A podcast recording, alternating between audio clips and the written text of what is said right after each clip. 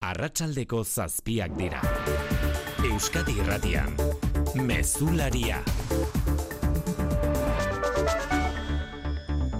Arratsaldeon guztioi bi egunetan bi epai euskara normalizatzeko udal legearen aurka. Kasu honetan Alderdi Popularrak aurkeztutako elegitea hartu duaintzat partzialki Euskadiko Auzitegi Nagusiak. Zehazki udal legea garatzeko dekretua ustu du edukizorengoan Luis Angel Garrido epaileak zuzentzen duen aretoak. Balio gabe utzi du besteak beste, kultur ekitaldien berri ematen duten kartelak euskara utxean idaztea. Ekialde hurbilean ez dira bombak isildu gaurkoan ere eta ulergaitza dirudien arren ez da laguntza humanitariorik sartu oraindik gazara horretarako blokeo altxa eta hogeita lau ordu igaro diren arren. Nazio batuen erakundeak jakinerazi du logistikoa dela arazoa, Israelgo bombek suntsituta dituztela Rafa muga pasabide inguruko errepideak. Gobernuzkanpoko erakundeeko hartarazi duten bestea uskeria dela soilik laguntza humanitarioz betetako hogei kamioik izatea gazara sartzeko baimena. Bien bitartean datuak dagoeneko lau mila pertsona hildituzte gazan Israelek botatako bombek hildakoen erena adintxikikoak dira. Eguneko gainerako lerroburuetan xikerresna larratxaldeon. Arratxaldeon, oiane. Eunka lanposturen galeraren beldur, Siemens gamesaren etorkizunarekin oso kezkatuta agertu dira komisiones obreras eta UGT sindikatuak. Bi sindikatuoko hartarazi dute zuzendaritzak hilabete barrua aurkeztekoa duen berregiturak eta planak eunka lanposturen galera eragin dezakela soilik Nafarroan eta implikazio eskatu diete Nafarroako gobernuari, Eusko Jarroaritzari, Espainiako gobernuari eta Europar batzordeari. Berregiturak lurreko haize erroten eraikuntza guztia bertan behera ustea ekar lezakela uste dute eta ondorioz ego Euskal Herrian dauden eunka lanposturen galera. Mikel Tapia UGTko ordezkaria. Puede afectar a, a miles de empleados y los escenarios que se están analizando son desde malos a muy malos. Eusko Legebiltzarrak atzera bota ditu hezkuntza lege berriaren kontrako osoko zuzenketak Eusko Alderdi Jeltzaleak PSEek eta EH Bilduk botoak batuta. Legebiltzarreko hiru talde politiko nagusiek ezezkoa eman diete elkarrekin Podemos IUK, PPek, Ciudadanosek eta Voxek hezkuntza legeari jarritako osoko zuzenketei eta zuzenketa partzialen eztabaidari ekingo diote orain. Nola nahi ere, EH Bilduko hartarazi du ez duela onartuko jaurlaritzaren barne oreka alderdikoiei erantzuten dien lege legerik eta egotzi die oraindik ez dutela azalpen bateraturik eman hizkuntza ereduei buruzko zuzenketari. Aldiz, jaurlaritzak dio, legea ahalik eta adostasun handienarekin egitea lehen etxi behar dela. Ikoitz arrese EH Bildu eta Jokin Bildarratz hezkuntza sailburua. Ez dugu babestuko gobernu koalizio honen PNV eta PSeren barne oreka alderdikoiei erantzuten dien legerik. Eta iruditzen zaigu ere PNV eta PSE baldintzatzen ari direla prozesu hau okerrera. Ziur nago taldeek aurkeztutako zuzenketen azterketa sakona egingo dezuela eta gai izango zaretela jarrerak batzeko eta akordioak lortzeko. Bestalde hezkuntza sailak zigor espedientea zabaldu dio Serunion enpresari zizareak azaldu eta gero Gasteizko ikasbidea ikastolako jantokian zerbitzatutako janaria. Politika gintzan amnistia erreferenduma lortzeko abia puntutzat jodu per Aragones Kataluniako Generalitateko presidenteak Espainiako Senatuan peperen ekimenez egin den bilkuran. La amnistia no és un punt final. Ha de ser el punt de partida. El punt de partida d'un camí que té un destí, que la ciutadania de Catalunya voti. Alderdi Popularreko burua duten amaika autonomia erkidegoetako presidente gordea gogor jo dute amnistiaren kontra eta egintzat eman dute amnistiaren inguruan pesoeren eta Kataluniako independentisten arteko akordioa. Zentzu horretan, PPko hainbat lurralde buruzagik berretsi dute, konstituzio auzitegira joko dutela amnistia legearen aurka. Senatuko saioan Aragones izan da, PPko burua ez duen autonomia erkidegoko presidente bakarra Kanaria Ruartetakoarekin batera. Eta kiroletan Iñaki Berastegi Arratsaldeon. Arratsaldeon hoien, eh. Saskibaloian Europako partidak gaur Baskoniak eta Gernikak. Bai, Euroligako eta Eurokapeko partidak gaur 8 erdietan eh, Buesarenan Baskoniak Litoniako Zalgiris Kaunas eh, jasoko du asteartean Bayern Munichen aurka galdu eta gero eta Malosten, Gernikak, Lat Montpellier izango du kontrario Europapeko ibilia abiatzeko. Errubian Pro de Ligan zortzigarren jardunaldiko neurketa dauka gaur gaueko bederatzietan miarritzek Bans taldearen ligako lideraren eh, zelaian. Eta zestapuntan zazpiterdietan hasiko da Zumaian Proam txapelketako finalerdiak jogatuko direne jaialdia gaurko bibikote garaiek, datorren asterenean finala jokatuko dute eta dakizuenez, bikote txapelduna Winter Serieseko zortzigarren bikote titularra izango da. Laboral kutsak babestuta, eguraldia eta trafikoa. Euskalmeten, Jonander Arriaga Arratxaldeon. Kaixo Arratxaldeon, fronteak Euskal Herria zeharkatuko du eta ondoren gorduetan tarteka zaparrada mardula kutsiko ditu bereziki ekialdean non trumoiak ere jo dezake. Aizeak egomende baldetik joko du eta sakartu joango da ondorengo goizaldea. Izan ere bihar ostirala aizeak oso gor joko du batez ere guerdin guruan eta kostaldean. Bestalde euri zaparrada ugari espero dira kantauri surialdean eta gainera dezente freskatuko du. Eguraldia korapilatu egingo dela beraz datozen orduetan eta aurrikuspen horrekin ba alerta laranja ezarri du segurtasun saiak biharko da gogorren gati batetik eta olatu eta navigazio arriskuagatik bestetik kostaldean egun da hogei kilometroko aize ufadak eta 6 metroko olatuak espero dira. Ainoa mendiburu. Gauerditik goizeko seirak bitarte aizegunetan abisu hori ezarri du segurtasun sailak. Mendialdean eun kilometro orduko aize ufadak espero dira. Orduek aurrera eginala aizea mendebaldera aldatuko da eta horrek kostaldean eta itsasoan egoera okertzea ekarriko du. Aizeak eun da hogei kilometro orduko indar hartuko du eta bospasei metroko olatuak espero dira. Iragarpena ikusita kostaldeko herritan segurtasun neurri bereziak hartu dituzte. Parkeak itxi egingo dituzte, kostaldeko errepide eta bideak ere. Bizkaian jada eun da hogei kilometro orduko aize ufadak neurtu dira, eun da hogeita zazpi kilometro orduko zerrojan eta eun da hogeita bat puntagalean. Trafikoan xiker, arazori bai? Bai, eragozpenak gazteizen N seion eta hogeita bi eta A bat errepidek bat egiten duten puntuan, burgoserako norantzkoan, kamioi eta auto baten arteko istripua gertatu da, bi pertsona zauritu dira eta trafikoa motel dabilela berri eman digu segurtasun sailak. EITB taldea zere egin beharrean gaude sarrera honetan, Euskal Kazetaritza sariaren irabazle izan baita, primeran plataforma. Kazetaritza digitala saria eskuratu du, Euskarazko ikusentzunezko edukien horien lehenbiziko plataforma izateagatik. Gainerako sarituen artean, Martxelo Otamendi, Euskaldunen egunkariako eta berriako zuzendari hoiari ibilbide profesionalaren saria emango diote, Iñaki Petxarroman, berriako kazetariari ingurumen kazetaritzarena, Silvia Intxaurrondo, Espainiako telebistako kazetariari Euskal Kazetaria saria, edota Jordi Ebole, la sexta katekoari, adierazpen askatasunarena. Zorionak beraz, saritu guztiei, arratsaldeko zazpiak eta zortz minutu dira, teknikan eta errealizazioan Xanti Gurrutxaga eta Xabier Iraula. Euskadi Irratian, Mezularia, Oiane Perez. Euskadiko auzitegi nagusiak berriz ere euskararen aurka jo du. Kasu honetan udalegearen garapen dekretuari Alderdi Popularrak jarritako elegite hartu duaintzat Luis Angel Garrido epaia buru duen administrazioarekiko auziaretoak. Hiru artikulu baliogabetu ditu. Herritarrei informazio jakinarazpenak eta udalen barne funtzionamendurako jarduerak euskara utxean egitea galeraziz. Ainara Rubio. Udal legearen garapeneko hiru artikulu dira kasu honetan justizia auzitegi nagusiak baliogabetu dituenak. Horietako batek herritarrei zuzendutako komunikazioekin du ikusia, izaera informatzaile edo divulgatzailea duten jakinarazpenek ezin dutela hizkuntza bakarrean izan dio epaiak, kulturrekintza kirol jarduera edo herritarren intereseko beste edozein informazio ematen duten neurrian, jakinarazpen horiek bi hizkuntzetan egin behar direla dio. Beste bi artikuluek udalen edo tokiko erakunden barne funtzionamenduarekin dute zer ikusia, deialdi, gaizarrenda, mozio, akordio proposamen edota aktak euskara utxez egitea galarazten duena. Hain zuzen ere argudiatuta, txosten horiek gazteleraz egin daitezen euskara ez jakitea frogatu beharra, ez dela zilegi. Alderdi popularrak aurkeztu aurkeztutako elegitea hartu duaintzat Euskadiko Justizia Auzitegi Nagusiak 14 artikulu edo azpi artikulu errekurritu zituen PPek eta hiru baliogabetu ditu Justizia Auzitegi Nagusiak. Epaiak urriaren lauko data du, jakinarazpena jaso orduko hogeita hamarreguneko epea du jaurlaritzak gorenean kasazio elegitea aurkezteko.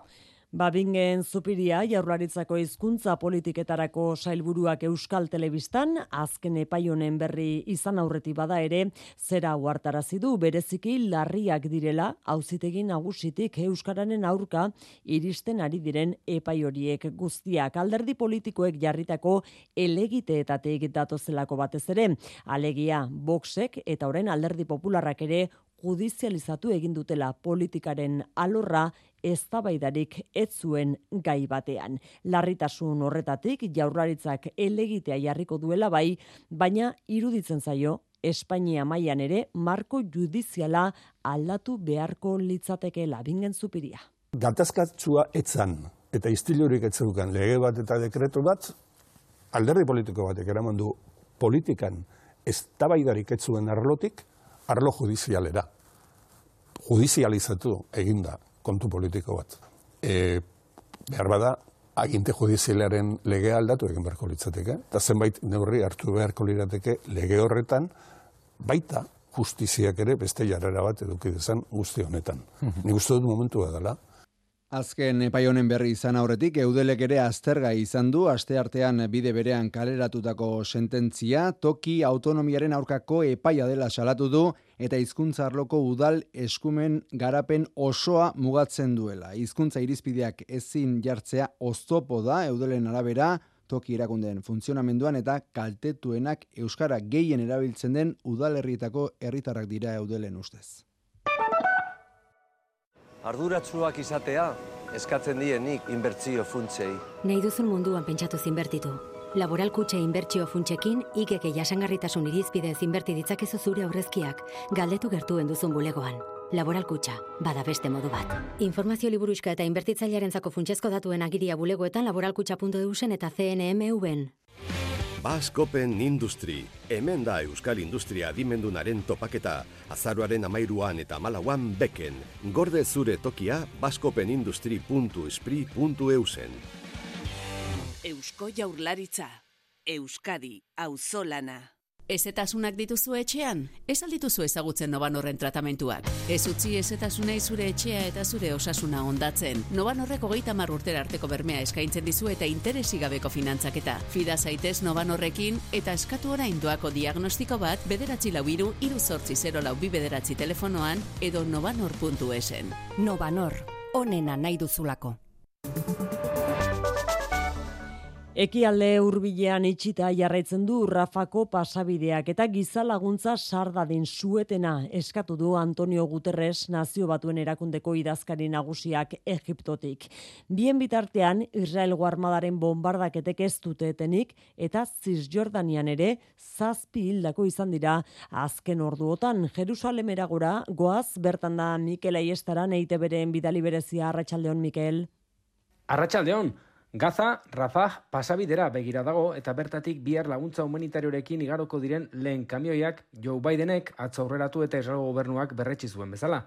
Pasabidea irekitzen bada, Israelek ezarritako erabateko blokeoa lehen aldiz arinduko da gerra hasi zenetik, Hamasek ezusteko operazioa abiatu zuenetik mila irureun hildako eta berreun baitu baino gehiago eragin zituena. Nazioarteko diplomazia palestinarrei laguntzeko kanalen bat irekitzeko lanean ari den bitartean, Joab Galan, defentsa ministroak egualdeko frontean dituen tropak bizitatu ditu eta laster Gaza barrutik ikusiko dutela esan du. Mezu horrek argitu du lurreko operazioa denbora kontua besterik ez dela. Gaur, bombardaketak oso gogorrak izan dira eta dozenaka lagun hildira gazan, osasun ministerioak salatu duenez. Egun oso bat pasada, Rafako pasabidearen irekiera iragarri zutenetik, alaxe kontatu genizuen atzo ordu honetan, baina gazako herritarrek gizalaguntza jaso gabe jarraitzen dute ordu honetan oraindik. Lande reizagirre, arratsaldeon. Arratxaldeon oian, eh? Nola ulertu dezakegu hori? Bueno, arazo nagusia logistikoa da, Rafa inguruko errepideak, Israelgo bombek ondatuta daude, eta konpondu egin behar dituzte lehenik, ondoren kamioiak gizalaguntzarekin barrura zardaitezen. Eundi gora kamioi daude, Egiptoko aldean zain, eta Israelek baietza ematen duenean, hauetatik hogei sartuko dira lehenbizi gazara, netan lehen ministroak estatu batuekin adostu bezala. 20 camiones es una cantidad ridícula. Y en el mes de agosto entraron Kopuru hori 12.000 irrigarria dela esan du zer irratikatean Raquel Martik, errefuxatu palestinarren nazio batuen agentziako Espainiako zuzendariak pasaden abuztuan esaterako amabi mila kamioi sartu ziren gazara martiren esanetan eta hauetatik eren batek rafatik egin zuten. Munduko elikagai programaren esanetan ere, hogei kamioi hauek ez dira inola ere nahikoa, bi milioi herritarrentzako hasiera bat izan daitekela uste dute eta korridorearen bideragarritasuna probatzeko lehen azterketa. Kamioiak gazara behin iristen direnean, nazio batuen erakunde izango da, ura, elikagaiak eta osasun materiala jasotzeaz arduratuko dena. Iranek kausa palestinarra babestuko duela berretsi du, Reza Zabib, herrialde honek Espainian duen enbaixadoreak Radio Euskadiko Bulebar saioan, eta ohartarazpen hau ere egin du. Egoera kontrolpetik ateratzen bada, Iranek erantzun egingo du, eta erantzuna edozein erasotzaile damutzeko modukoa izango da. Etxera etorrita Euskal Herrian okupazioaren aurka eta irtenbide politikoaren alde elkarretaratzeak egin dituzte Iruñean eta Bilbon CGT, N, Etxalde, ESK, Iru, Esteilas, Lab eta Nafarroa eta Euskadiko komisiones sindikatuek. Nazio batuen ebazpenetan oinarrituta konponbideak aldarrikatu dituzte sindikatuok. Garbina Aranburu Lab, Iratxe Alvarez ESK. Bizi dugun genozidio egoera honekin amaitu behar da, baituak askatu egin behar dira. Dei egiten diogu Israelgo estatuari amaiera eman diezaion egiten ari den sarraskiei. Giza eskubideen urraketekin konplizitate guztiekin bukatzea ezikitzen dugu, desagertu behar dira konplizitate hauek behingoz. Eta datorren larun batean donostian egingo den manifestazio nazionalera joateko deia egin diete sindikatuek herritarrei. Europar parlamentutik berriz hause jaso duguna. The 2023 Sakharov Prize for Freedom of Thought has been awarded to Gina Mahsa Amini. Masa Amini gazte irandarrak jaso du baiaren eriotzaren ondoren emakumen diskriminazioaren aurka sortu zen emakumea bizitza askatasuna mugimenduak ere bai, Europako parlamentuak ematen duen Saharov saria. Roberta Metxola Europako parlamentuko presidenteak azpimarratu du Masia Aminiren hilketa basatia une erabakigarria bihurtu dela emakumeek gidatutako mugimendu historikoa piztu duena. Mundu osoan zabaldu den emakumea bizitza eta askatasuna oiua ereserki bihurtu dela Iranen berdintasuna, duintasuna eta askatasuna defendatzen duten entzat. Hezkuntza lege berriak gainditu du azken aurreko tramitea eta ezerezean geratu dira lege proiektuari jarritako lau osoko zuzenketak.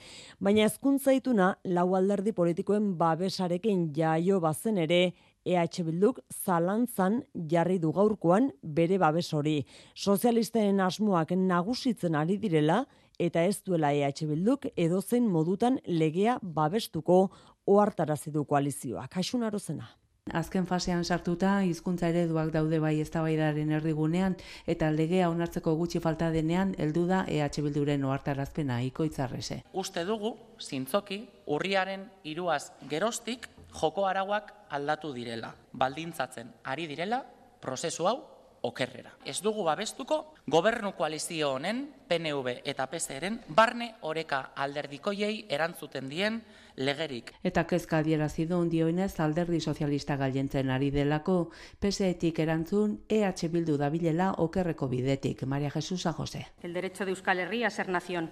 Pero ¿dónde estaba eso en el acuerdo de bases? Y si van ustedes por ese camino, pues pues tienen un problema. Jokin Bildarratz hezkuntza saiburuak defendatu du egitasmoa. Azken berroi urte hauetan gure gizartea asko aldatu da. Hezkuntza aldatu egin da. Ereduak aldatu egin dira. Gure eredua errealitate berrira egokitzen jarraitzea dagokigu. Hori bai akordiotik kanpo kokatu dira Vox Ciudadanos PP eta Elkarrekin Podemos iu. Ez baitu eskal eskola publikoa behar bezala defendatzen. Modelo único no es coherente con una sociedad que convive con dos lenguas. Baina hauen osoko zuzenketak atzera bota ditu Eusko Legebiltzarrak. Hezkuntza saiak zigor espedientea zabaldu dio Gasteiz kanpoaldeko ikasbidea ikastolako jantokian zerbitzu ematen duen Serunion enpresari zerbitzatutako janaria egoera txarrean zegoelako.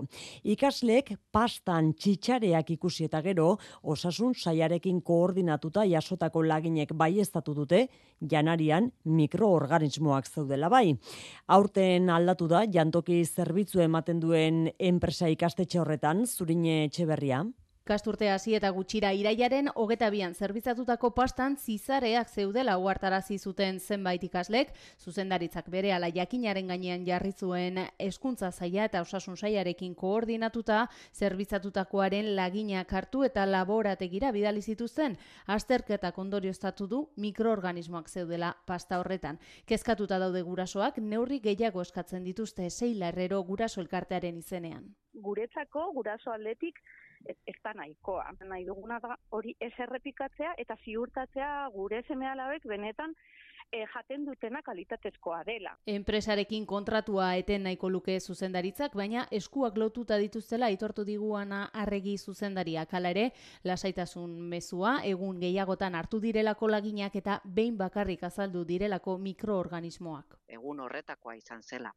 Eta orduz geroztik jarraitu dira eh, laginak eh, aztertzen. Hori uste dut importantea dela ere esatea. Eh? Osea, ez, dela, ez dela egunero ematen eh, horrelako e, janaria. Gertatutako arau uste larria da jaularitzaren eskuntza saiarentzat eta horregatik zigor espedientea ireki zaio ikasturte honetan zerbitzua ematen hasi den Serunion enpresari. Gizarte ekimeneko ikastetxeetan berriz hirugarren greba eguna izan dute gaurkoa. Ehunka irakasle Donostian kalera atera dira manifestazioan sindikatuen esanetan grebarekin bat egin dute 10 irakasletik zazpik Kristau eskola patronalak oso bestelako jarraipen datu eman du ehuneko hogeita bat っていこうわ。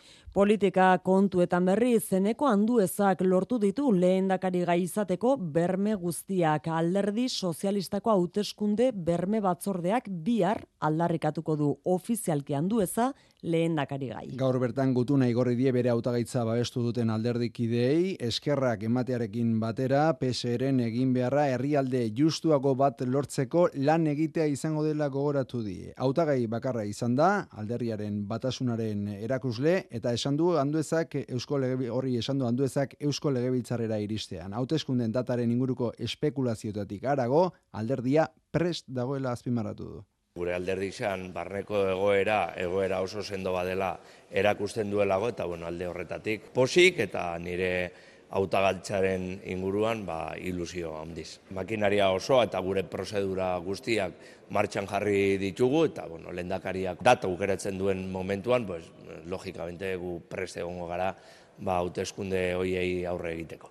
Politikan gaurko lehorroburuetako bat berriz, Espainiako senatutik datorkigu alderdi popularrak amnistiaren aurka senatuan sustatutako eztabaidan parte hartu du, pera Aragones generalitateko presidenteak, amnistia ezinbesteko abia puntutzat jo du autodeterminazioaren inguruko erreferendumaren bidea egiten hasteko. Madriera goaz, Mikel Arregi, Arratxaldeon. Arratxaldeon, bapere aragonez, entzutera ez, hitz egitera joan da gaur senatura, generalitateko presidenteak bertatik alde egin aurretik, PPko erkidegotako presidenteen aurrean amar minutu hitz egin du, baina bertan egon direnei baino, senatuan izateari uko egin dion pesoeri mezua bidali nahi izan dio, amnistia ezinbestekoa den arren bidearen hasiera besterik ez dela. La amnistia no es un punt final, ha de ser el punt de partida.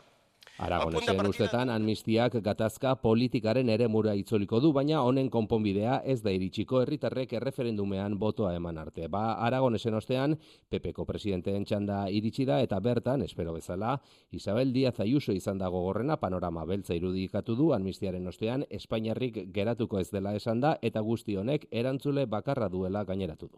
Pedro Sánchez pretende hacer un mercadillo con el Estado de Derecho, la separación de Sánchez poderes... Sánchez zuzenbide estatua, botere banaketa eta segurtasun indarrak salga jarri dituela bota du Madrilgo presidenteak, Espainiako gobernuak, PSOEko presidenteek eta inigurkuiu lehendakariak uko egin diote e, senatuan izateari, popularrek nabarmendu dute, Sánchezek gaur, Aragones izan duela senatuan gobernuko boze maielanetan. Eusko Legebiltzarrak bestalde, ez du hartu alderdi popularrak amnistiaren eta indultuen kontra aurkeztu aurkeztutako ekimena. Boxen aldeko botoa besterik ez dute lortu popularrek, ziudadanosek abstentziora jodu eta gainerako indar politiko guztiek berriz kontra bozkatu dute. Joseba Egibarrea jota, Arkaitz Rodríguez EH Bildu. Kontadorea zeroan jarri behar dela. Bultzada politiko batek indargabetu beharko du oker egintzena eta utzi etorkizuna erabakitzen Kataluniako herriari. Zer da aldatu edo egokitu behar dena? Kataluniaren eta Euskal Herriaren gehiengoaren borondate demokratikoa edo legalitatea. Nafarroan UGT eta Komisiones Obreras sindikatuak oso kezkatuta mintzatu dira Siemens Gamesaren etorkizunarekin. Ilebete barru, enpresak etorkizunerako dituen planak iragarriko ditu. Eta urten espero diren lau mila eta bosteun milioi euroko galerak kontuan izan da, egoera oso larria dela diote. Berregiturak eta undia espero dute, eta Europak sektore eolikoa indartzeko arditzaken neurriengan dute itxaropena jarrita itorperez. Enpresa barrutik zein kanpotik heltzen zaizkien informazioen arabera sentsazio txarrak dituzte UGTek eta komisiones obrerasek. Siemens gamesak hartuko dituen erabakiak zehaztu ez dituen arren, lau mila eta bosteun milioi euroko galerak eta sektoreak Europan bizi duen egoera ikusita, ezkor mintzatu da Mikel Tapia UGTko ordezkaria. Y eso puede afectar a, a miles de empleados. Y los escenarios que están analizando son desde malos a muy malos. Hain larria da egoera sindikatuek ez dutela baztertzen muturriko estenatoki bat, hau da Siemens gamesak lurreko haize erroten negozioaren itxiera iragartzea, eta horrek gogor kolpatuko luke enplegua bos mila kaleratze izan daitezke estatu osoan, eta eragina handia izango litzateke Siemens gamesak ego euskal herrian dituen iru mila langileengan. Enpresa alemaniarrak azaroaren hogeita batean iragarriko dituen asmoen aurretik, Europear batzordeak datorren aste artean argitaratuko du sektore eolikoaren erreskate plana, sektore sektorea erregulatzeaz gain enpresentzat diru laguntzak ere espero dituzte eta horri begira langileek erakundeen implikazio eskatu dute milaka lanpostu jokoan baitaude.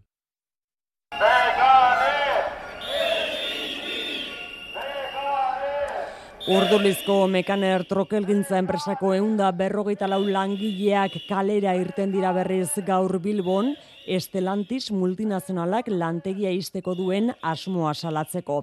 Itxiera ekiditeko Eusko Jaurlaritzaren eta Espainiako gobernuaren esku hartzea eskatu dute. Beasaingo kaf lantegiko hiru pabilloitan amianto atzeman ostean hilebetetik ora etxean egon diren irureun langileak berriz itzuli diraia da lanera.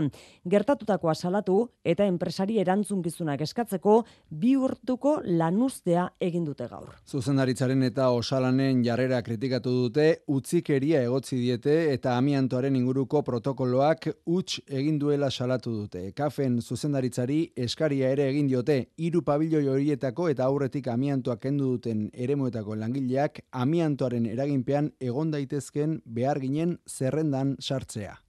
2000 eta hogeita biko Euskaraldiak etzuen eman Euskalgintzak espero zuen fruitua. Elkarrekin atera dira balantzea egitera, jaurlaritza eta Euskaraldiaren arduradunak. Eta hurrengo urtean egingo den Euskaraldiari begira, zerbait aldatu beharra dagoela aitortu dute. Zer aldatu edo nola ala ere, momentuz, ez dute aurreratu maialen narratibel. Ez, ez dute zehaztu nahi izan aldaketa horiek nondik etorriko diren, 2008 lauko edizio hori lantzen ari direlako, baina berritze bat behar duela bai, ze 2008an lehen dabiziko edizioa egintzenetik ikusi dute gainbera bat egon dela, goia atzurki joda koordinatzaia. Aldaketa baten beharra ere daukala adierazi dute hainbatek estiolako eutxi hasierako indarrari. Parte hartzeak euneko amaika egindu bera bigarren ediziotik irugarrenera, batez ere gazte gutxiago keman dute izena, eta oroar galera izan da gizonezkoena, euneko amabos parte hartzaile gutxiago. Eta horren aurrean, miren dobaran hizkuntza politiketarako sailburu ordeak esan du, zama hori ere ezin daiteke lautzi emakumezkoen bizkarretan. Orain ere, emakumeen motxiletan dago, euskararen erabilera sustatzearen ardura hori. Eta hori hori keskatzekoa da. Irakurketa baikorrikala ere utzi du iazko euskaraldiak eunda berrogita mazortzi mila lagunen arteko ariketari esker bereziki kalean eta lan arloan egintzuela gora euskararen erabilerak eta parte hartzaien bi erenek hizkuntza ohiturak aldatu dituztela. Ipar Euskal Herrian hizkuntza politika arduratzen den euskararen erakunde publikoak bestalde biltzarra izan du arratsaldean eta presidente berria izendatu dute. Maider Beotegi Bardozeko auzapeza eta departamentuko kontseilaria. Anjon Kurutxarriri lekuko hartuko dio Beotegik. Urriaren emeretzia gaur bularreko minbiziaren kontrako eguna da, emakumen artean minbizia mota zabalduena prebentzio goiztiarra tarteko, gaitza atzeman eta bost urtera biziraupentasa amarretik ia bederatzikoa da, dena den emakume horietatik laurdenak metastasia garatuko dueli eraso, arratsaldeon. Arratxaldeon, iaz 2000 irurogeita malau bularreko mibizia kasu atzeman ziren, nego euskal herrian. Biziraupena asko betu denarren, metastasiaren beldur dira gaitza diagnostikatzen dieten emakume asko. Hau da, zelula gaiztoak beste zelula batzuetara edatzea. Baina duela amar urte, eriotzaren sinonimo zena, gaur gaitz kroniko bihurtze bidean da, eta horretarako hain zuzen ikerketaren premian jarri du azpimarra, Maria Jose Ora, Nafarroko Sarai Elkarteko buruak. Zen eta biziraupena lusatu da, baina oraindik geratzen da euneko hogeia metastasis batekin eta hortan olako e, ikerlanei gu lehentasuna ematen diegu. Guretzat birizi iraupena da lehenengoa. Hori saraieren aldarrikapena foru parlamentuan gaur goizean egin den ekitaldi instituzionalean. Donostian berriz giza xingola arroxa osatu dute alderdi ederren, eneko goi alkartea bertantzela, arroxa kolorea nagusi gaur Euskal Herriko kaleetan zein erakundetan, Bilbon esaterako informazio mailak jarri dituzte, eta durango ermuan eta bermeon eskumuturreko arroxak banatzen ari dira.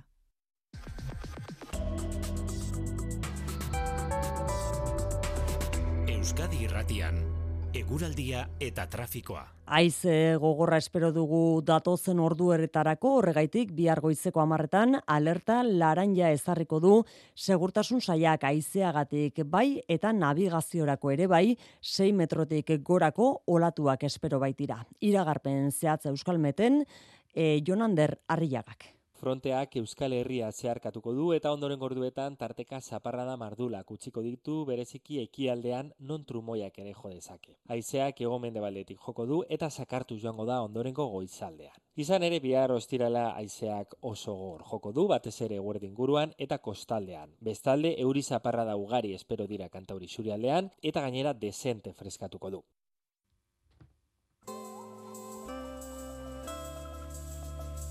Mesularia, gertukoak.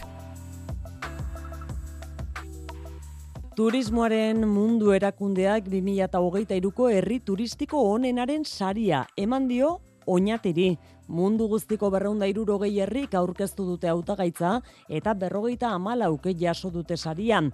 Oinatik bultzatutako turismo ereduak berrikuntzarekin eta jasangarritasunarekin duen konpromisoa azpimarratu dute. Xabier Urteaga. Horrela entzun da oinatiren izena Samarkanda irian Uzbekistanen nazio batuen turismoaren mundu erakundeak egindako ekitaldian. Irurogeita mabi estatutako berreun da irurogei herrik aurkeztutako hautagaitzen artean aukeratu dute oinatirena. Landere muko turismo leku bikaina dela azpimarratu dute ondarea, natura eta kultura zaindu eta bertako bizimodua eta produktuak sustatzen dituena. Hori guztia berrikuntza eta jasangarritasuna kontuan hartuta. Oinatiko udal udalak ustekabean baina poze hartu du albistea izaru elortza alkatea. Sustatu nahi dugun turismo ereduari injako aitortza modera ulertzen dugu. Hemendik aurrera be, turismo eredu arduratsu, orekatu eta jasangarrian aldeko urratsak egiten jarraituko dugu. Herriarentzat onuragarria izango dela uste du. Munduan aurrian, oinatiko herrisa sarituen artean izatia, onuragarria izan alda turismoan alorrian lan egiten dagoen herrikide danentzat eta alde horretatik be ba posi gauz lekun berriren ostean oinati da sari hau jaso duen Euskal Herriko bigarren herria. Gazte lugatxerako sarbidea atzera ere itxi egingo da, astelenetik eta urtea amaitu bitartean egongo da itxita. Bizkaiko foru aldundiak iragarri du hori guztia gaur orain urte bi izandako lurjauziek inguruneak aldetu zuten eta egonkortu egin beharra dago. Hori bai, azaroaren bateko zubian, zabalik egongo da baselizarako bidea, Marijo Deograzias. Gaztelugatxeko sarbideak eta San Juan Basilizarako armailak konpontzea da asmoa. 2000 eta hogeita batean izandako lur jausiak kalteak eragintzituen bidean eta ingurunea egonkortu nahi du orain bizkako foru aldundiak. Leixuri Arrizabalaga foru bozera malea. Obra biek helburu bera daukie bertaratzen diran bizitarien segurtasuna hobetutea. Espazio babestu bati buruz ari garenez, lan horrek ingurumen arloko baldintza guztiak bete beharko dabez. Gainera, Bizkaiko ikon horren funtza eta itxura zaindu beharko dabe. Horretarako ezinbestean sarbidea itxi beharra dago eta astelenetik aurrera izango da. Urtea amaitu bitartean iraungo dute lanek eta ia zazpireun da laro eta amar mila euroko aurrekontua dute. Erdia baino gehiago, baselizarako armaiak birgaitzeko. Gainera, leku batzuetan, hormaren altuera ere igo egingo da, oinezkoen segurtasuna bermatzeko. Hala ere oiane gaztelu gatxera sartzeko debekuak salbuezpena izango du azaruaren leheneko zubian, urriaren hogeita sortzetik azaruaren baterako egunetan, bisitari naiz baselizara igogura deutenek aukera izango dute horretarako. Horiek turismoari lotutakoak gainerakoan, bizkaiko furu aldundiak amar mila irureunda zortzi milioi euroko aurrekontua prestatu du datorren urterako, aurtengoarekin alderatuta, euneko bost altuagoa. Aurrekontu historikoa lehen aldiz, amar mila milioiko lan gaindituko duena dirubilketak gora egin duelako besteak beste janire geren abarrena. Bai, bosteun milioi eurotan handituko da bizkaiko aurrekontua 2008 lauan, batez ere zerga itunduen bidez, IRPF edo sozietate zergaren bidez, euneko boskoma sortzi gehiago bilduko duelako aldundiak ia amar mila milioi euro. Gainera, sorpetze maila euneko eme sortzi murriztuko du datuak eskuan, irakurketa baikorra egindu itxaso berrojalbiz, ogasun eta finantza diputatuak eta horrek Bizkaiko ehun ekonomikoaren eta lan merkatoren indarra islatzen du. Bizkaiak oinarri sendoa dekola, baita zerga sistema efizientea dugula adierazten du. Zerbitzu publikoak finantzeatzeko beharrezkoak diren baliabideak lortzea, aberastasuna birbanatzea eta aldi berean jarduera eta enplegua bultzatzea albideratzen digun zerga sistema daukagula. Aurre kontu orokorraren satirik handiena sortzi mila milioi euro kompromiso instituzionaletara bideratuko da. Udal finantzaketaren izanik gehien handituko den partida mila milioirekin eta foru aldundiaren kudeak eta propiora bi mila eta eun milioitik gora bideratuko dira. Urriaren hogeita maikan onartuko du gobernu kontseiluak aurre kontua, ondoren batzar nagusietan aurkeztu eta abendoren hogeita maika baino lehen onartzea aurre ikusten da urtarrilaren batean indarrean izan dadin. Kultura leioa. Fantasiazko eta beldurrezko zinemaren hogeita amalaugarren astea bihar zortzi abiatuko da, urriaren hogeita zazpian, Bermines film frantsesarekin. Eta zaroaren iruan bukatuko da, Japoniatik datorren River pelikularen proiektzioarekin. Astean zehar hogeita amabi film luze eta hogeita emezortzi film labur emango dituzte antzoki zaharrean eta Victoria Eugenia antzokian. Eta sorginkeria izango da, aurtengo leitmotiv edo gainago nagusia. Abonuak bihar jarriko dira salgai eta sarrera solteak astelenean. Ainoa agirre. Frantziar, Espainiar eta Japoniar filmak izango dira nagusi, aurtengo sail ofizialean denera, hogeita iru pelikula emango dituzte sail urnetan, antzokizarreko pantaian. Horien artean, sitxeseko jaialdi irabazi duen, cuando acecha la maldad argentinarra, eta Carlota Peredak zuzendu duen, La Ermita, Euskaleko izpena. Aitziber, atorra sagasti, Eusko jaurlaritzaren kultura sustatzeko zuzendaria. Iaz izan genuen iratiren estrenaldia, eta gainera irati bilakatu da errekordun pelikula batean, gure, gure gizarte honetan, euskeraz takila hundien hain dauen pelikula izan da. Eta urten daukago larmita, ez? E, film berezia da, azken urteotan agian aurrekontu handienetariko bat izan duen filma bat da. Eta, bueno, ba, ikusi dutenek behintzat, esaten dute merezi dagoela eta oso ondo dago. La ermita azaroaren batean emango dute antzokizarrean eta Victoria Eugenia antzokian non film laburren maratoiak eta gaztetxoentzako saioak ere egingo diren. Esate baterako Halloween egunean, karrusel pelikula emango dute gaztea irratiak babestutako saioan eta aurten lehen aldiz Euskal Film Laburren maratoiare izango da. Josemi Beltran. Euskal Film Laburren maratoi bat programatu dugu. Guztira hogeita mazortzi labumetrai bai leian eta bai leiaketatik kanpo. Hm? Animazioa, nazioartekoak, estatukoak eta hauek, e, bueno, Euskal, Euskal Film Laburrak. Beldurrezko astearen atariko larun batean, bang bang saio bikoitza hartuko du antzokizarrak. Azararen zeitik amabira bitartean, orain arte sekula egin den jaialdi bat izango da berriz gazteizen tartalo, artea eta fantasiari lotutako guztia lotuko ditu astebetez. Jaialdian eun artistak baino gehiagok parte hartuko dute, besteak beste, musika, erakusketak antzerkia eta film, film laburren maratoiak egingo dira. Lehen edizionetan, Bernardo Atxagak jasoko du ohorezko saria, oier narbaiza. Tartalo jaialdiaren lehen edizioak irurogei kulturekitaldi eskainiko ditu gaztaizen azaroaren seitik amabira bitartean, arte eta fantasiari lotutako guztia uztartzeko ahalegina da. Orain arte horrelakorik ez da egin, Raúl Montero Gilete, jaialdiaren zuzendaria. Tartalo, deitu diogu fantasiaskoaren lehen astea arteetan ekimenari eta proposamen hau guztiz, duzuna, berria eta berritxaia da bakarrik eh, ez bakarrik gure inguruan, baizik eta nazioartean. Egitaragua zabala da, hau esek dira jardueretako batzuk, musika, dantza, antzerkia, performantza, donostiako, fantasiazko eta beldurrezko zinema asteko filmen maratoia, inguruak, liburu aurkezpenak rol jokoak, eta cosplay eta literatura lehiaketak. Iriko laugunetan egingo dira, Unibertsitatean, Montermoson, Ignazio Aldekoan eta Artiumen, Tartalon parte hartuko duten izen batzuk dira Paul Urkijo eta Kepa Sojo zinegileak edo Bernardo Atxaga. Idazleak ohorezko saria jasoko du eta itzaldi eskainiko amaiera ekitaldian. Jaialdia urtero egiteko borondatez sortu dute eta gazteiz fantasiazko guztiaren referentzia bilakatzeko munduan. Egitarau guztia eta informazioa tartalogasteiz.com webgunean. Zortziak hogei gutxi dira, Kirol albisteak jarraian mezularian, Iñaki Berastegi, Arratxaldeon. Arratxaldeon, eh? Gaur saskibaloi kontuekin, Europako partidak baitira? Bai, gazteizen eta Gernikan, Baskoniak e, buesarenan e, lituaneko zalgiriz, izango du kontrario, eta malosten Gernikak, Lat Montpellier.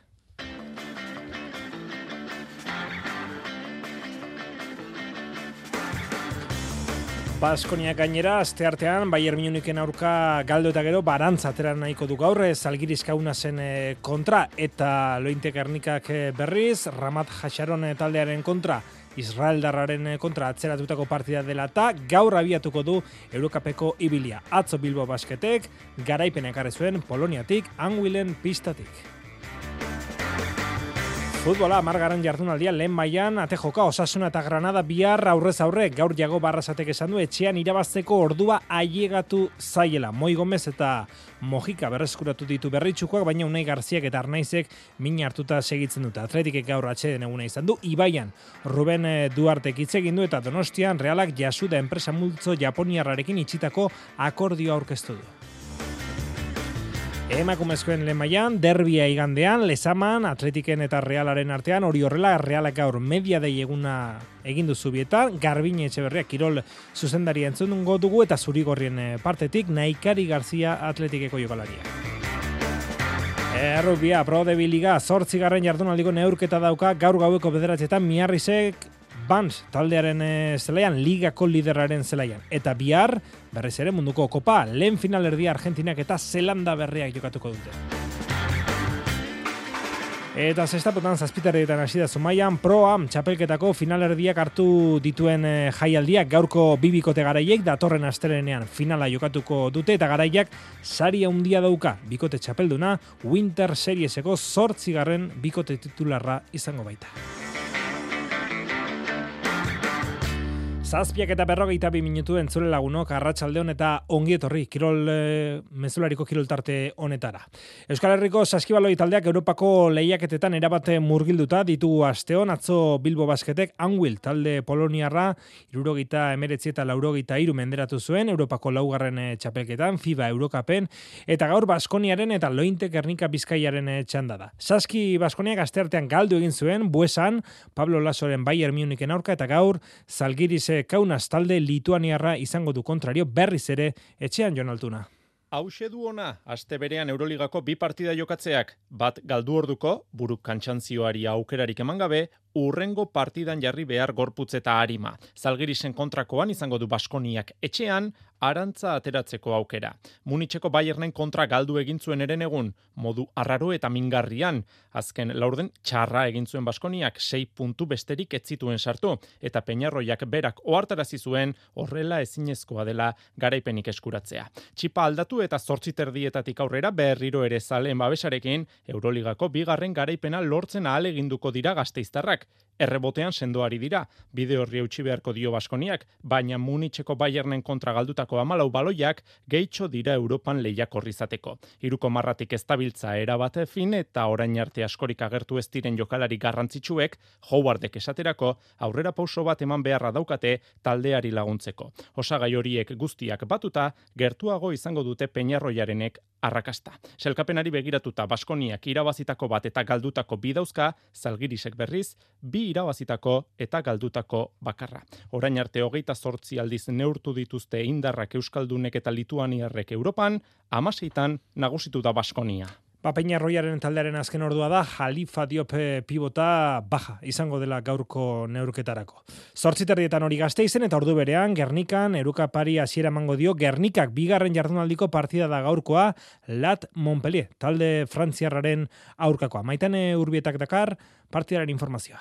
Lat Montpellierren kontra ekingo dio Europako bideari lointek gernikak malosten zazpigarrenez erreskan Europan lehiatzen bizkaitarrak oraingo honetan bigarren jardunaldian sartu dira txapelketan Palestina eta Israelen arteko gudaren ondorioz bertan bera geratu baitzen lehen jardunaldian Israelen Ramat Hasaronen kontra jokatu beharreko partida. Gaurko kontrarioa talde frantziarra multzoko talderik indartsuena izateaz gain Eurokapa irabazteko hautagaietako bat da fizikoki talde indartsua eta talentu duna da Montpellier eta jokalari guztien gainetik dizdira gehien Kiara Linkensenek egiten du munduko txapelduna Belgikarekin Marta Alberdi Lointekernikako jokalaria.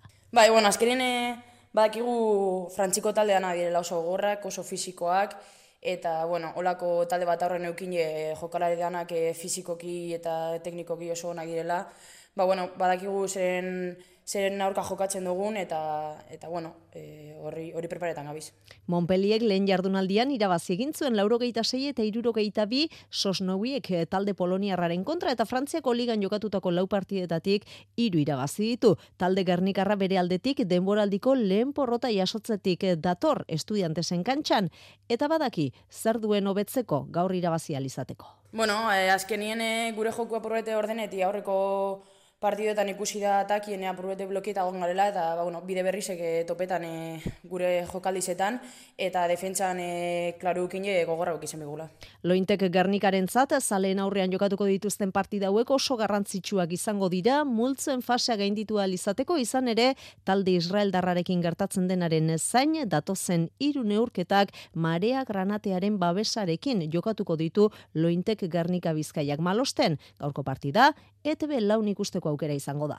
Ba maitanek aipatu du, eta bada albisterik gaur arratsaldean Ramat eh, Jasaron, talde Israel darrak eh, lehiaketa utzi du, eta beraz eh, multzoa orain, lointe gernikaren multzoa, hiru taldeko multzoa izango da aurrerantzean.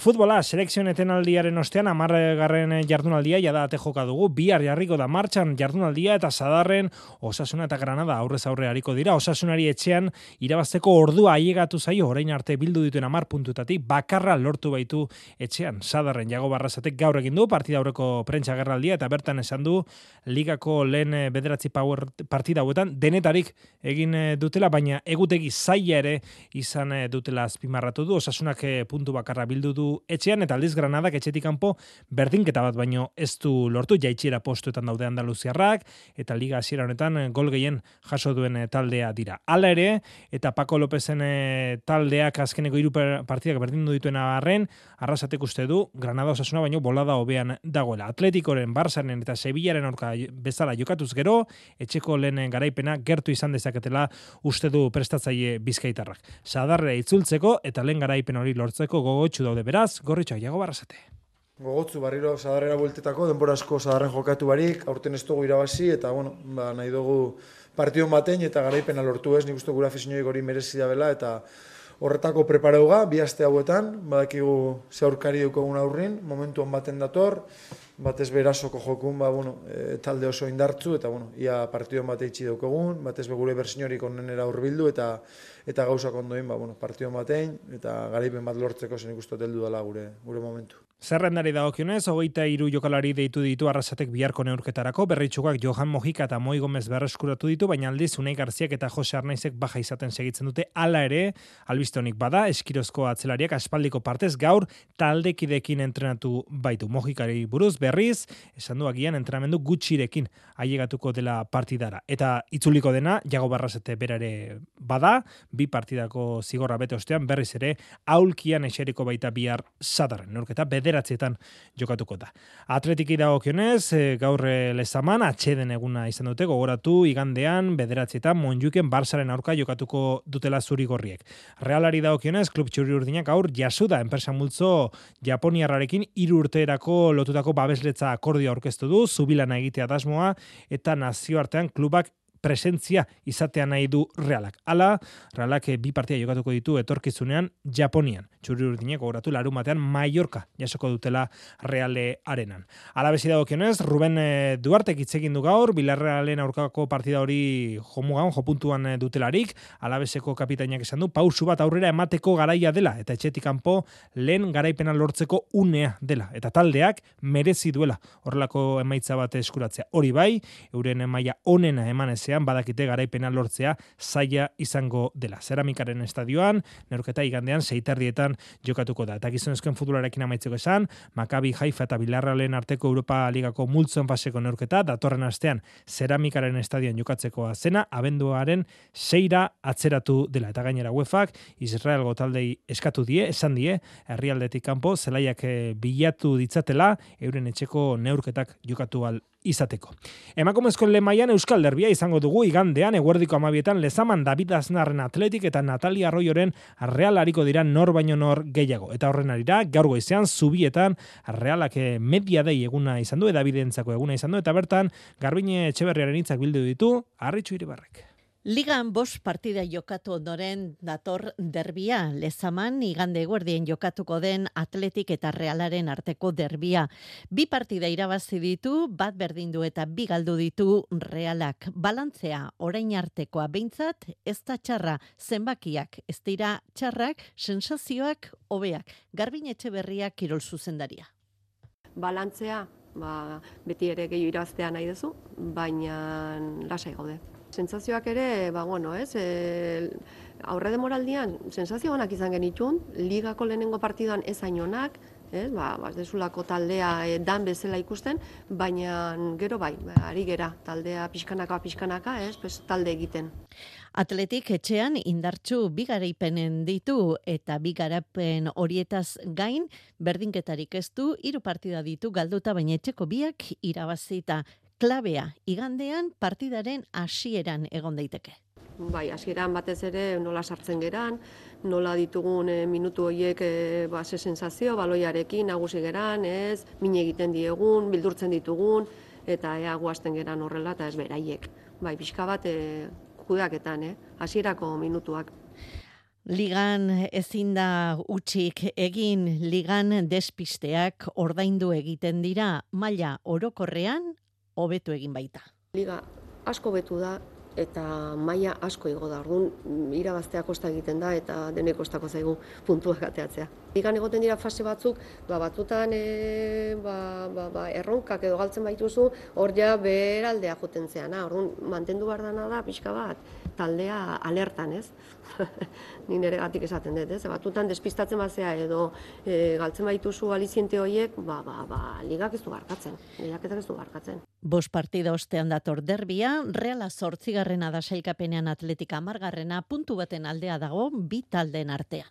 Babi hartik aurrera nerea izagirren, ane etxezarretaren eta maiur sarrigiren hitzak ere entzun izango dituzu. Atletiki dagokionez esan, iragan txuri urdina duten bos jokalari badaudela lehoien artean, anklares eta kinones atezainak, madigi torre eta itxasuri arte, eta llegazen azkena izan dena, naikari garzia azken honek, zuri gisa bere lehen prentsa gerraldia eskaini du eta bere hitzak bildu dizkigu, aritz gaiestegik. Urnietako aurrelariaren zat, berezi izango da lezamako derbia zazpi urte zeharitu zen realean, eun eta lau sartu zituen elastiko txuri urdinarekin eta kopa irabazi zuen, arrastoa utzi zuen alegia. Baina, orain, Real Madriden bi urte zaile pasaostean, atletiken proiektu gazte eta ambiziotxoan erreferente izateko aukeratu dute. Gustu handiz hartu du eman dioten ardura.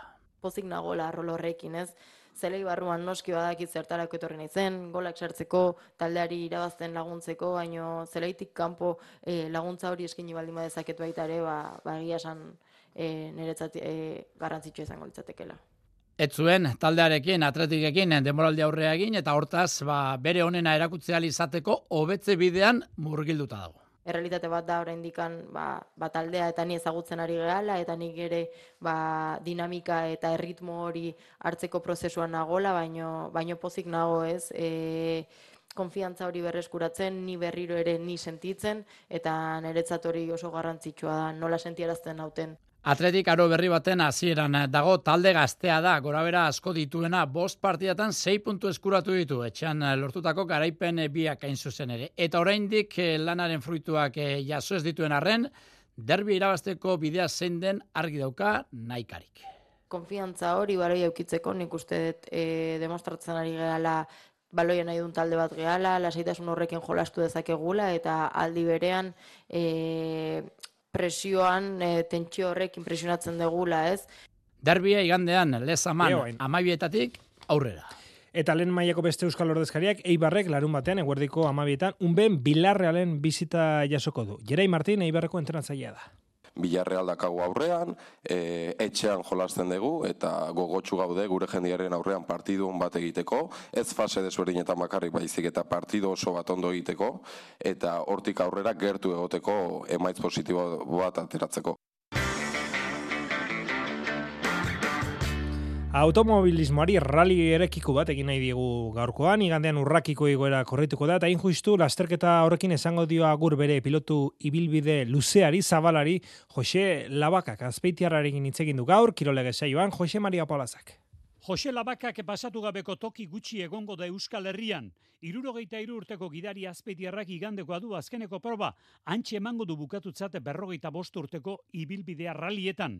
Gidari eta lagun artea eskuderiko sustatzaile eta jakina urrakiko egoeran behartzuen agurreko probak. E, basarri, neure basarri urraki birindo, e, no, nere zaminu urraki da, eta hor azinitzen, eta e, jarrara ikutxunena hori dago dudoi gabe. Esan daiteke duela urte betea zizela agurrarekin usman, aran eta bere sustatzailearekin batera behartzuela agurrekoak ez zuen dudarik. Oindala urte bete nahi josenten hori eta esan zin, e, bilo batea lagar ginurra, eta proposazio usia. Aurten urrekin alako aldinon da, bueno. Jare esan mazin, mani konforme. Uri zindan, nire, nire motorra hui zinda, e, berrota urtin ui zinan eta untzen ondan denbora guztien onduen, eta bueno, eta beak raimer goiola, eta bala, pilo bat erlatzekotan, ala heldu ginen. Ibilbide luzea izan du oparoa, amazazpiko piloto izan ditu, eta denera amasei kotxe, penadu lehenengo sinka mila eta berreun ura garajean falta duelako. Gusta gordego nuke, gusta bilago nuke, igualaren ezin de igualare bilago, baino ez, ez, ez, ez, ezin di edanak edo be, amasei kotxe diferente egin jubilin naiz, que ezin di edanak gorde. Eta agurreko unean, oraingo urduritasunik ez pena bai? Urduritasuna gutxi, da bare bare pena, eunetik unea pena handu jauet, e, pena izadazten, bueno, urduritasun ez dago da bandi. E, omeste, e, karrera korritu usta, tabar da, baina bueno, Urrakiko egoerak larun batean ditu verifikazioak eta igandean proba amarretan hasita aurrena entrenoak eta gero bi mangak, bi igoerak. Denera berrogeita bos gidarik eman dute izena, baina orain bat da igandean denen gainetik ageri dena, Jose Labaka, guanteak eta kaskoa eranztea. Gaiz aldatuta, Sustabiz Fundazioak emandako azken urratxaren berri ere eman nahi izuegu. Gaur, joko eta kirol tradizionalen Europako batzordean onartu baitute orain. Jonander dela ditu xetasunak. Sustabiz, pilotaren, arraunaren eta herrikirolen sustapenerako fundazioak urrats bat gehiago egin du bere sendotzean.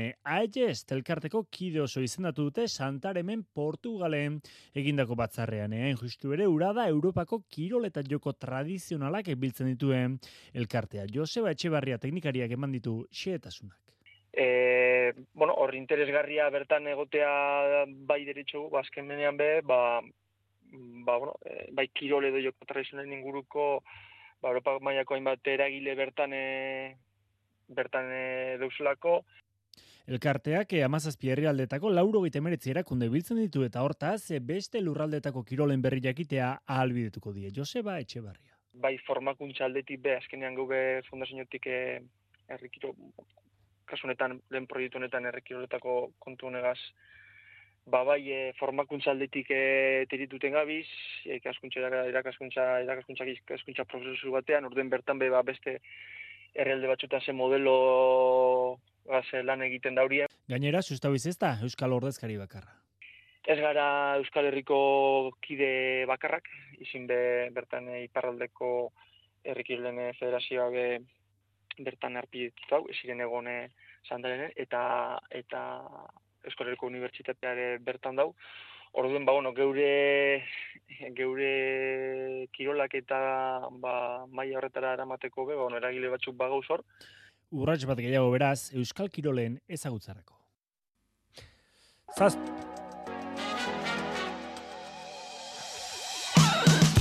Zazpiak eta berrogeita meretzi minutu, azken txamponetan pare bat albiste, errukbian Pro Ligan, miarritzek ligako lideraren ban eh, taldearen zelaien jokatuko du, gaueko bederatzetatik aurrera, zortzigarren jardunaldiko neurketa eta gogoratu bihar munduko kopan, lehen finalerdi Argentinak eta Zelanda berria jokatuko dutela. Se está puntuan program txabelketako finalerdiak, eh, zazpiterritatik aurrera jaialdia zumai, e, zumaian, arbe eman ziurko lekerik azalegi lehen finalerdian, eta ondoren, Kosmek eta Bailo, Gonzaloren eta Urangaren kontra jokatuko dute. Eta txirrendularitzan Movistar talde Nafarrak gaur Remika Baina, Davide Formulo eta Javi Romo sinatu ditu. Eta arraunean gainera, Gipuzkoa, notiziaz de Gipuzkoa de aurreratu du, salsamendiagian, kae bat ligako, lapur diren ardura hartzekotan dela. Besterik ez agortu dugu tartea, bihar artea, agur. Iluntzeko zortziak dira. Euskadi Irratiko Informazio Zerbitzuak. Albisteak. Arratxalde denoi Euskara normalizatzeko udal legearen aurkako bi epai eman ditu bi egunetan Euskadiko Justizia auzitegin nagusiak. Gaurko kasuan, alderdi popularrak aurkeztutako elegitea hartu du aintzat partzialki, zehazki udal legea garatzeko dekretua ustu egindu edukiz, Luis Angel Garrido epaileak zunzentzen duen aretoak. Besteak beste, baliori gabe utzi du, kultur ekitaltien berri ematen duten kartelak Euskara utxean idaztea.